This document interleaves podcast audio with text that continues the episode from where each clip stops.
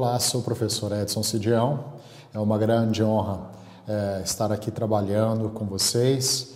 É hoje um tema de extrema importância, que é o acompanhamento farmacêutico né, de gestantes. Agora, é importante colocar aqui, para iniciarmos, né, uma justificativa para que vocês possam entender aí a evolução da, da apresentação, que eh, a gestação ela é acompanhada de uma série de alterações fisiológicas para que ocorra todo o processo de desenvolvimento do feto e, consequentemente, isso vai impactar é, não só na farmacodinâmica, né, que é o mecanismo de ação dos medicamentos, mas principalmente na farmacocinética. Tá? Então, vou trabalhar com vocês um pouquinho só revisando essa divisão didática da farmacologia, para que a gente possa adentrar as alterações fisiológicas é, no corpo da mulher gestante, consequentemente as alterações possíveis, e ainda vamos trabalhar aqui dentro do nosso conteúdo planejado né, os fármacos, as drogas que são teratogênicas, né, quais são as suas classificações e quais são as principais, bem como é, as gestações de alto risco, em especial né, no, no, ah, nos casos de é, hipertensão gestacional e pré-eclâmpsia. Tá? Então, lembrando aí que a farmacologia é a ciência que estuda é, o efeito farmacológico das drogas no organismo, ela se subdivide didaticamente em farmacocinética e farmacodinâmica. E por farmacocinética nós entendemos como sendo o movimento da droga no organismo. Né? E dentro desse movimento nós temos os fenômenos da absorção, distribuição metabolismo e eliminação das drogas. Né? E todos esses processos é, ocorrem de forma diferenciada dentro de, uma, uh, de um organismo é, em que está passando por, pelo fenômeno da gestação. Tá? E nós vamos agora entender o porquê desse processo, né? quais alterações fisiológicas geram e que alterações ocorrem, né? e se é ou não necessário alguma alteração na dosagem para poder compensar aí esse impacto na farmacocinética. Okay? Então, a começar aí pela alteração fisiológica, é importante entender que a progesterona, que é um hormônio secretado pelo corpo lúteo do ovário, né, fundamental no processo de desenvolvimento gestacional, ele tem como ação principal diminuir a excitabilidade da fibra muscular uterina e, consequentemente, manter ali o feto em desenvolvimento bem como aumentar a vascularização local para que você possa é, ter uma oxigenação e uma irrigação, nutrientes suficientes para esse desenvolvimento, bem como um efeito termogenético, né, que vai atuar é, no processo de desenvolvimento desse feto. Né. A progesterona tem essas alterações e, consequentemente, esses efeitos eles vão impactar na farmacocinética, como nós vamos ver mais adiante. Outro hormônio de fundamental importância na gestação são os estrógenos, né? um grupo de hormônios.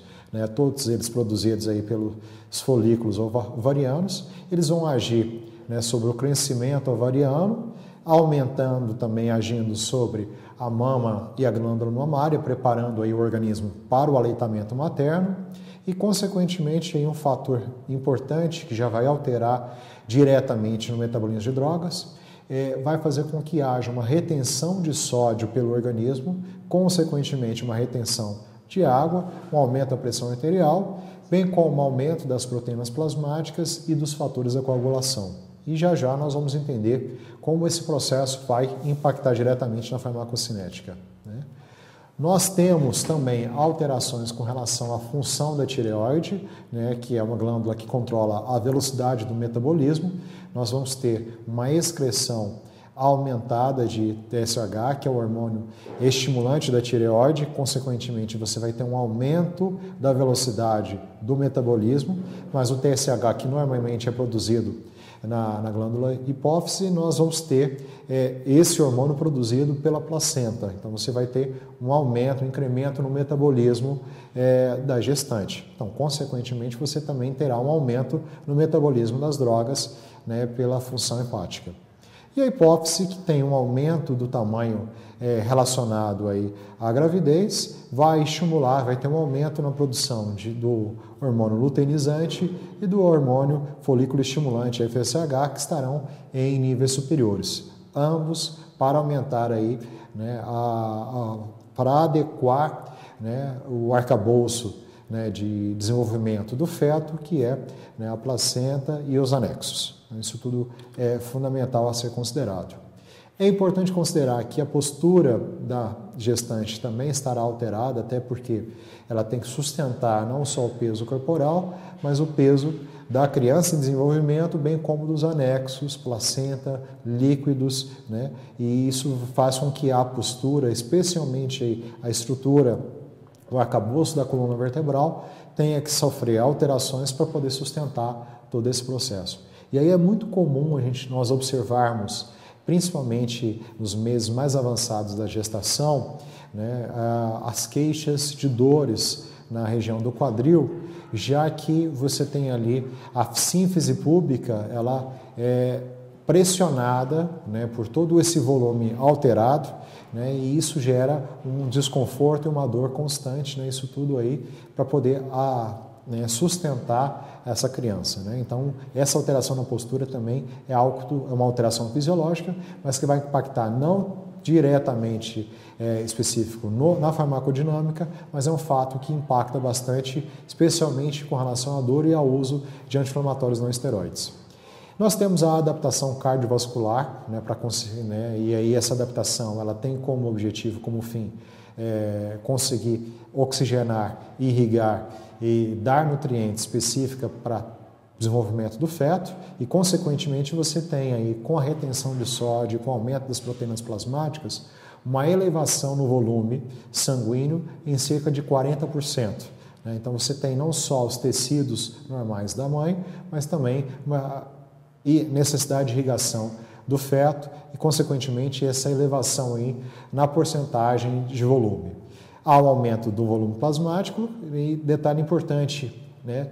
É, você aumenta o volume plasmático, mas você não aumenta, você não tem o mesmo crescimento nos componentes celulares do sangue. Então você não tem um aumento, por exemplo, é, das hemácias. Consequentemente, essa diluição quantitativa de hemácias equivale a um processo de anemia. Então, o processo de anemia, não por diminuição no número de células, mas sim pelo aumento do volume plasmático, é algo natural, é uma alteração que ocorre normalmente na gestante. Se você associa isso a, uma, eh, a outros fatores de anemia, especialmente é, nutricional, isso pode impactar bastante aí para a mãe e para, para a criança que está sendo gerada ali nesse processo. E os estrógenos, os hormônios que nós já comentamos, eles vão agir aí sim diretamente nessa adaptação cardiovascular, já que ele vai é, atuar diretamente na síntese do hormônio angiotensina, que é um hormônio que vai atuar sobre os vasos sanguíneos, aumentando a sua tensão, ou seja, aumentando a pressão arterial, associada à progesterona e, consequentemente, esses dois hormônios associados, eles levam ao aumento na síntese de um outro hormônio, que é a renina, que vai fazer com que haja uma reabsorção do sódio, uma retenção do sódio por parte dos rins. Então, na filtração glomerular, né, você tem um aumento na eficiência de retenção de sódio, consequentemente de água no organismo, o que justifica aí o aumento do volume plasmático.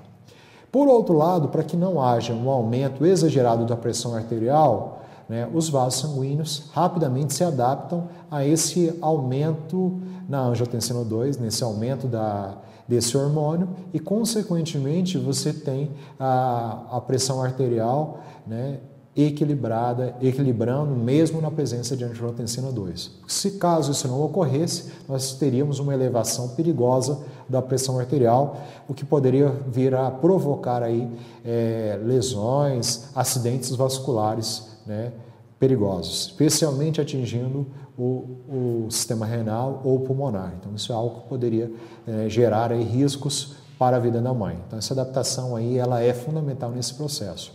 Então, onde é que isso tudo impacta, como nós vimos? Né? Nós temos aí, até esse momento, é, diretamente relacionado à farmacocinética, uma alteração na distribuição dos medicamentos, já que você tem um aumento né, e uma retenção aí, de, não só do sódio, mas você pode vir a ter uma retenção de medicamentos na corrente sanguínea, já que você tem essa alteração também no processo de filtração glomerular.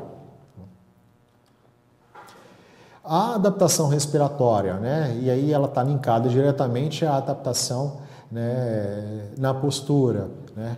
O que acontece é que você tem o útero grávido que desloca o diafragma como criança ali dentro, diminuindo a capacidade respiratória funcional. Então, a gestante ela tem que aumentar a sua frequência respiratória, já que é, em um único processo de respiração ela não consegue, né, a sua capacidade de oxigenar ela não é suficiente. Então, nós temos aí naturalmente um aumento na frequência respiratória. E nós temos alterações gastrointestinais, né, especialmente pelo aumento, da, né, na verdade, pela produção de um hormônio chamado gastrina, né, que é produzido pela placenta, e essa gastrina ela vai aumentar a produção é, de suco gástrico e, consequentemente, vai tornar a acidez estomacal né, um pouco mais elevada. Então, você tem uma queda no pH é, estomacal, consequentemente, você tem um aumento da acidez.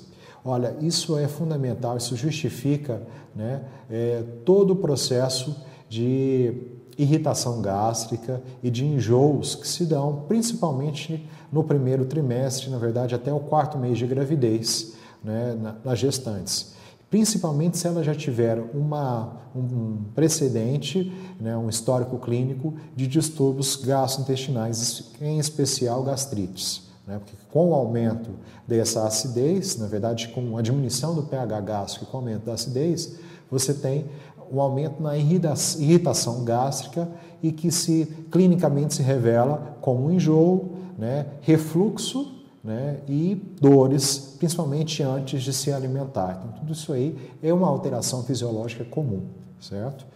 Os níveis também elevados de progesterona podem diminuir, vão diminuir a motilidade gástrica e a absorção alimentar, e isso impacta diretamente na absorção de medicamentos que são administrados por via oral. Né? Então, isso é um, um fator importante que vai alterar aí na absorção dos medicamentos. Então, de forma geral, resumida, nós vemos né, que na gestante você vai ter uma alteração é, na absorção do fármaco, em resultante da diminuição da motilidade gástrica, fármacos que possuem é, pKa abaixo de 7, ou seja, seriam drogas que sejam absorvidas em pH gástrico, terão a sua absorção aumentada, porque o estômago terá, terá maior volume de suco gástrico, drogas que com pKa acima de 7, que são drogas que são absorvidas em pKa, em pH é, alcalino, eles têm sua absorção diminuída, então, por esses fatores. Né? Então, são pontos importantes aí que precisam ser levados em consideração quando você prescreve ou administra uma droga por via oral para gestantes. Então, isso tudo deve ser levado em consideração tá? no momento em que se escolhe.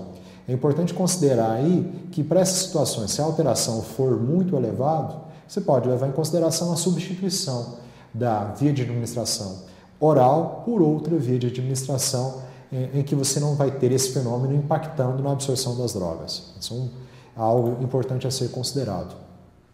As alterações hematológicas, né, consequentemente, com a retenção de sódio e com o aumento das proteínas plasmáticas, você tem um aumento do volume plasmático e aumento dos fatores de coagulação, até para evitar microhemorragias no caso de desenvolvimento né, da, da placenta, desenvolvimento do, é, do crescimento da gestação, certo? Consequentemente, você tem uma alteração que vai impactar na distribuição de fármacos, né? Lembrando que fármacos, quando já na corrente sanguínea, após a sua absorção, eles serão distribuídos sempre ligados a proteínas plasmáticas, dependendo, é claro, da sua característica físico-química. Né? Você pode ter é, proteínas plasmáticas que se ligam a drogas ácidas e proteínas que se ligam a drogas básicas ambas estarão alteradas em grande quantidade. Então, o que ocorre na prática é que, com essa alteração nesse volume, você tem drogas é, disponíveis ligadas a, a, proteínas plasmáticas, né? mas não estará, você não terá drogas disponíveis livres para fazer a ação no sítio de ação. Então, você também diminui o efeito farmacológico né? exatamente por não ter essa droga livre no sítio de ação. Então, isso também impacta ao final no resultado farmacológico esperado. Por último, né, falando aí com relação à farmacocinética, a função renal ela estará aumentada. Né? Você pode ter um aumento do fluxo renal em até 80%. Ou seja, você pode ter uma eliminação da droga pelos rins de maneira mais rápida, exatamente por essa alteração fisiológica. Nós não comentamos aqui, é importante considerar, que o metabolismo também estará alterado, né? Você tem aí uma metabolização enzimática hepática diminuída, consequentemente, isso acaba né, equilibrando o fato da absorção ser diminuída né, para drogas cujo pKa é absorvido é acima é, de 7, ou seja, pKa alcalino, e a distribuição reduzida, você acaba equilibrando, já que o metabolismo é um pouco mais lento nesse sentido. Né? Então acaba tendo esse equilíbrio. Apesar de todo esse processo, a prescrição para gestantes deve se levar em conta todas as alterações fisiológicas e, consequentemente, as alterações farmacocinéticas. É fundamental uma análise e a atenção farmacêutica ela está é, preparada para isso, para verificar se a droga ela realmente é necessária. Se for necessária, a dosagem ela está ajustada àquela condição clínica da paciente, considerando a alteração na absorção, na distribuição, no metabolismo e também na eliminação pelos rins. Né? Então não é algo tão simples né, como em outras situações, em pacientes adultos em que não estão nessa condição clínica de gestante. Então isso é fundamental a ser considerado. Tá? Então, como eu, de forma resumida, é esse, essa questão que nós precisamos levar em consideração e aí nós já partimos para um outro problema que impacta né, é, em uma gestante utilizando medicamento, que é a teratogênese. A teratogênese é o fenômeno pelo qual você tem uma má formação no feto provocada por fatores teratogênicos.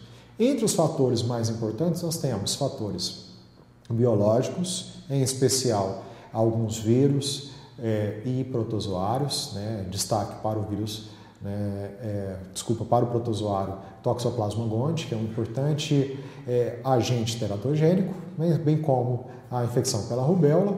Nós temos fatores de radiação, fatores químicos, né, e entre os fatores químicos, as drogas ou os medicamentos.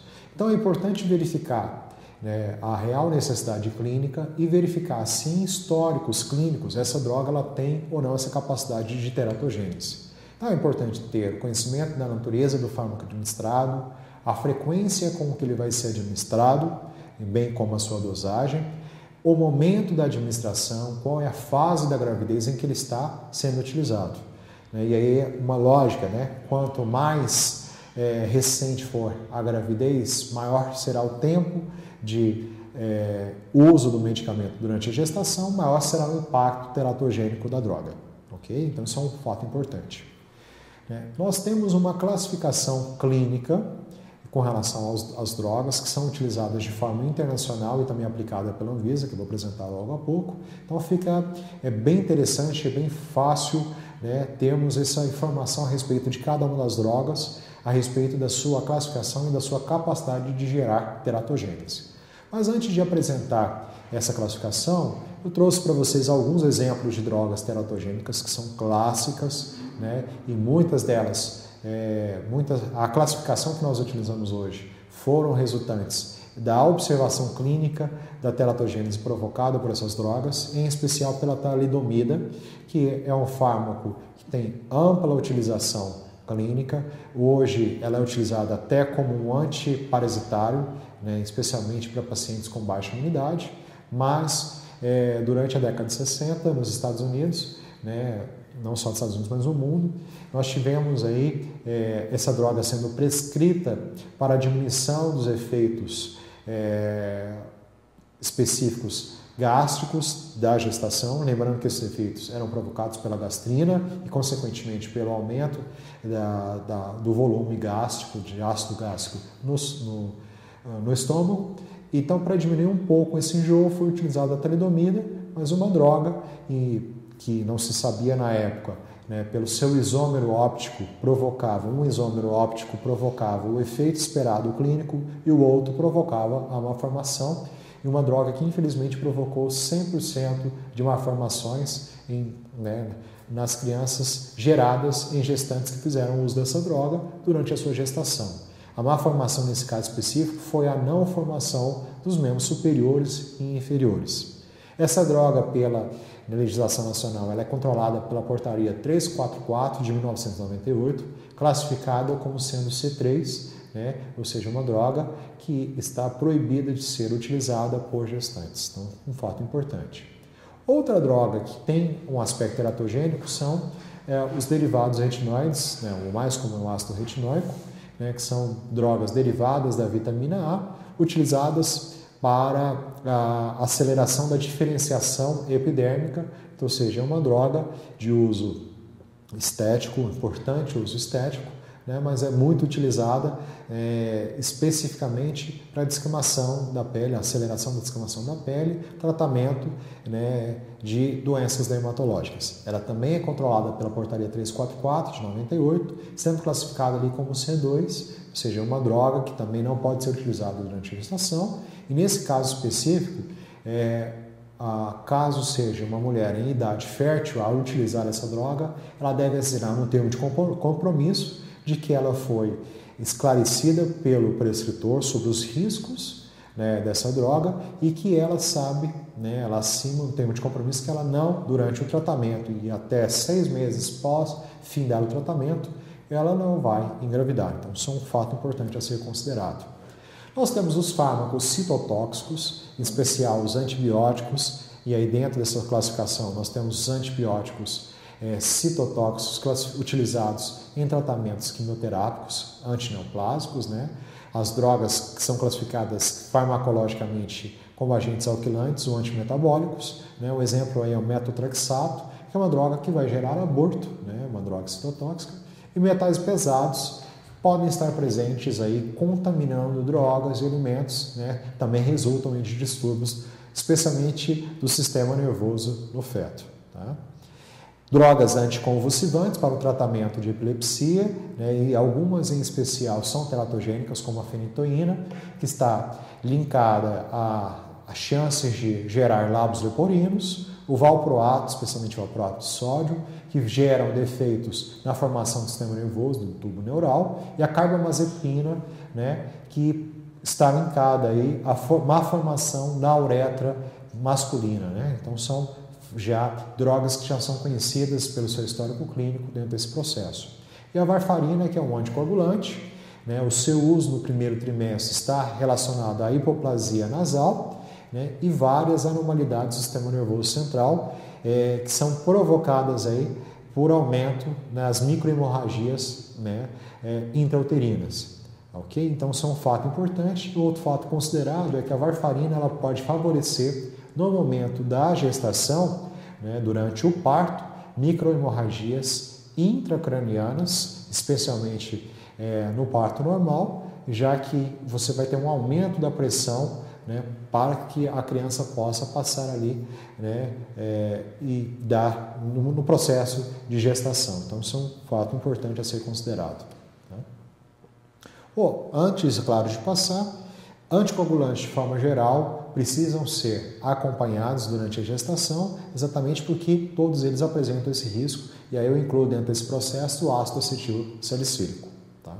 Como eu comentei anteriormente, né, a classificação da teratogênese, que é utilizada inclusive pela Anvisa e internacionalmente, você tem a categoria A, onde você tem drogas onde você não tem estudos clínicos que demonstram riscos, e à medida que você vai ampliando essas categorias, o risco vai aumentando. Então você vai da categoria A até a categoria D, é onde o risco vai se aumentando. A categoria A é aquela que não apresentou em estudos clínicos humanos riscos de teratogênese. A B são aquelas que você tem riscos indicados em estudos animais, né? e, mas não em estudos humanos, então é preciso ter cautela.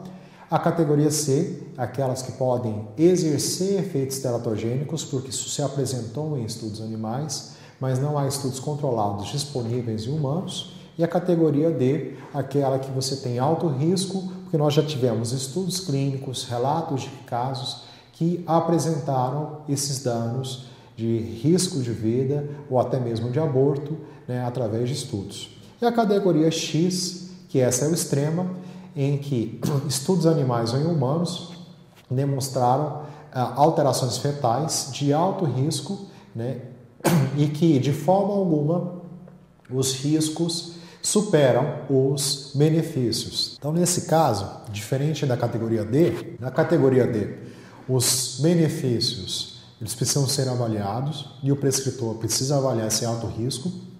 Caso não haja nenhuma outra oportunidade, nenhuma outro, outra droga que possa vir a ser substituída, já no risco X, de forma alguma, essa droga é tão perigosa que em uma, nenhuma oportunidade o risco supera o possível benefício. Ok? Então, de forma geral, para nós finalizarmos esse processo de prescrição, as orientações gerais que nós temos na atenção farmacêutica é que quanto mais cedo o pré-natal ocorrer, melhor é para a garantia de uma gestação saudável, incluindo aquelas gestações que necessitarem do uso de medicamentos durante todo o processo. Quando se diz pré-natal, significa realmente antes de ocorrer né, a, a fecundação. Tá? Então, isso, todo esse planejamento ele é fundamental. É necessário uma dieta balanceada por parte da gestante, né, até para evitar riscos de uma gestação de alto risco, que nós vamos comentar próximo, o risco de hipertensão ou de uma gestação com diabetes, fazer exercícios físicos de forma regular, e aí o exercício físico recomendado é a caminhada, certo? E é importante considerar que, como há uma alteração fisiológica é, também no pH da mucosa vaginal, é muito comum a candidíase vaginal. Então, o que ocorre? A gestante que fizer exercícios físicos que envolvem é, exercícios aquáticos, como natação, como hidroginástica, ela vai favorecer ainda mais o processo de candidíase vaginal, exatamente porque a umidade vai estar aumentada e alterada. Então, o que recomenda-se é realmente um exercício de caminhada, né, uma caminhada regular, diária, até para aumentar e fortalecer os músculos da pelvis, o que vai facilitar durante o processo né, de parto, isso é fundamental. Evitar de qualquer forma álcool, cigarro, drogas ilícitas e, claro, na medida do possível, evitar infecções que, consequentemente, possam vir a fazer com que haja uma necessidade de uso de um medicamento. Então, isso aí são, essas são as orientações gerais. Tá? Para finalizar a nossa aula, né, né, e aí esse conteúdo, ele por si só, tamanha sua importância, necessitaria de um outro, é, de um outro tempo, de uma outra né, aula, um outro momento, mas é importante considerar que em gravidez de alto risco, que necessitam de medicamentos, né, especialmente no caso da diabetes gestacional e na hipertensão, não é um qualquer medicamento que possa ser utilizado e esse, e esse tratamento ele tem que ser acompanhado aí durante todo o processo. Tá? Então, só para se ter uma ideia, na hipertensão na gravidez, os diuréticos eles podem ser mantidos, mas os medicamentos inibidores, inibidores da enzima conversora de angiotensina, que são é, classificados como IECA, eles devem ser evitados, assim como os bloqueadores de angiotensina 2, que são drogas que podem vir a alterar né, e provocar riscos durante a gestação. Um dos medicamentos extremamente utilizados por ser seguro durante a gravidez é a metildopa, né, mas todo esse processo, a mãe que é hipertensa, né, a, na, durante a sua gestação, ela precisa ser acompanhada aí dentro desse processo e toda a sua medicação para a hipertensão ela precisa ser substituída para ter uma gravidez tranquila. Tá?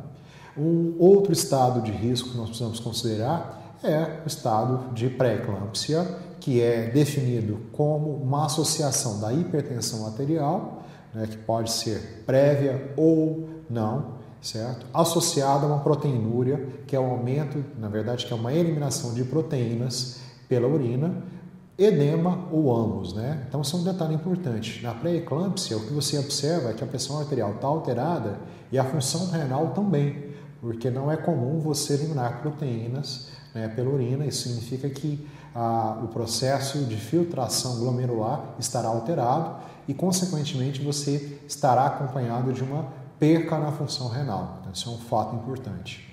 A pré-eclâmpsia né, e a eclâmpsia em si, né, a, a eclâmpsia ela é importante causa de morte né, de forma mundial e em cerca de 10% das gestações há uma incidência de hipertensão, mas em sua maioria na forma de pré-eclâmpsia leve. Nesses casos, além do tratamento é, medicamentoso que nós vamos comentar, é fundamental o repouso da paciente, certo? E é, os principais casos de pré-eclâmpsia e eclâmpsia ocorrem aí no final da gestação, entre o oitavo e nono, nono mês. Então, são fatos importantes que levam à morte não só da mãe, mas também da criança a ser gerada. Nessas situações, é importante né, que as drogas sugeridas é a própria metildopa, que é um medicamento antipertensivo, é a droga de escolha por ser a mais segura, mas se utiliza também beta-bloqueadores, em especial atenolol e metaprolol, são mais utilizados no final da gestação. Os inibidores da IECA na mesma situação, com a mesma lógica que nós utilizamos, não, não podem ser utilizados para pacientes com hipertensão, gestantes, aqui também não, exatamente pelo risco de provocar anormalidades fetais, o aborto, e os diuréticos são recomendados, né, isso no caso da hipertensão é, crônica, né, antes da gestação, mas eles não são recomendados para o tratamento de pré-eclâmpsia, certo? E por último, a hidralazina, que é um vasodilatador, ele é clinicamente já reconhecido como sendo uma droga segura e eficaz, especialmente no caso de pré-eclâmpsia. Sempre drogas utilizadas com repouso, em especial absoluto, da mãe da gestante dentro desse processo. Em algumas situações será necessário até a internação da paciente para garantir que ela possa ter aí né, um final de gestação seguro, não só para ela, mas para a, a criança, ok? Estou aberto aí a dúvidas, espero ter contribuído com o crescimento de vocês. Né?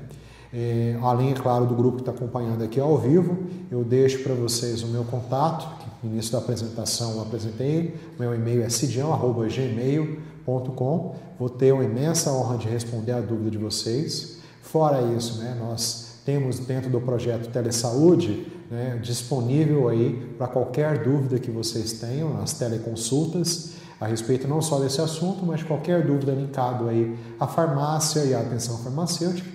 Né? E espero aí estar com vocês em outras oportunidades. Peço a, a vocês que coloquem sugestões de novos temas que tenham interesse clínico aí na participação. Podem me caminhar também por e-mail e espero aí né, encontrar em breve vocês em uma outra oportunidade.